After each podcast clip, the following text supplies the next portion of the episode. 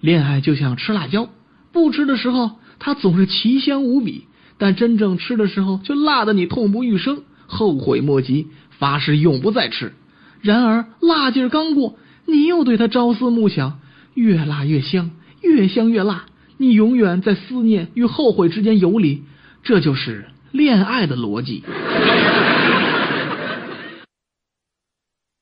恋爱像什么呢？恋爱像胃，它强大的消化功能无与伦比，由此进入的全是世界上最纯洁的，由此出去的却是世界上最肮脏的。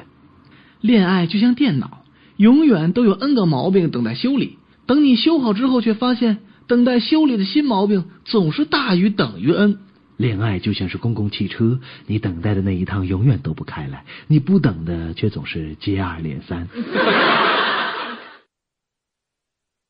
恋爱就像是闷热天的旅途，当你经过长时间的苦等，好不容易找到一个座位的时候，你会听到列车广播里传来一个亲切甜美的女声：“本次列车已经到达终点站了。”恋爱就像拥有两只手表，你总是无法说清到底哪个时间更准。恋爱就像是戒烟，你总是能够找出许多理由来安慰自己，非常容易，我都戒过一百多次了。